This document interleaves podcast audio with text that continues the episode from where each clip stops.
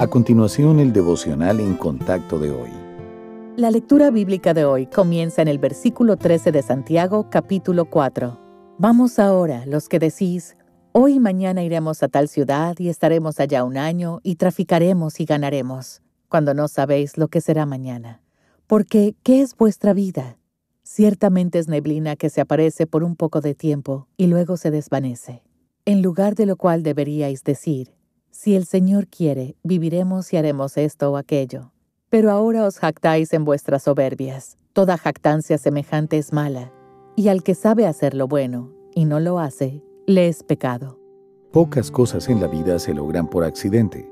Por eso es importante que nos fijemos metas específicas. No obstante, en nuestra planificación siempre debemos buscar la guía del Señor y no solo apuntar a nuestras aspiraciones terrenales. Siempre que se nos venga a la cabeza una nueva meta, debemos considerar si está en conformidad con la voluntad de Dios. Algunos temas pueden estar claros en la Biblia, pero muchos no lo están, por lo que también debemos examinar nuestros motivos. ¿Buscamos agradar a Dios o agradarnos a nosotros mismos? ¿Buscamos dinero, poder o fama sin considerar sus peligros?